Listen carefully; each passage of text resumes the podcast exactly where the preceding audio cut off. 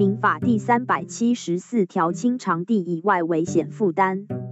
买受人请求将标的物送交清偿地以外之处所者，自出卖人交付其标的物于未运送之人或承揽运送人时起，标的物之危险由买受人负担。大雄向家具店买了一组沙发，约好了今天要送到大雄家。送达时，大雄改变心意，请货运司机送到下一条街大雄奶奶家。司机先生请大雄先签收，他才送往奶奶家。谁知道货车才刚起步就被追撞，沙发掉落摔坏了。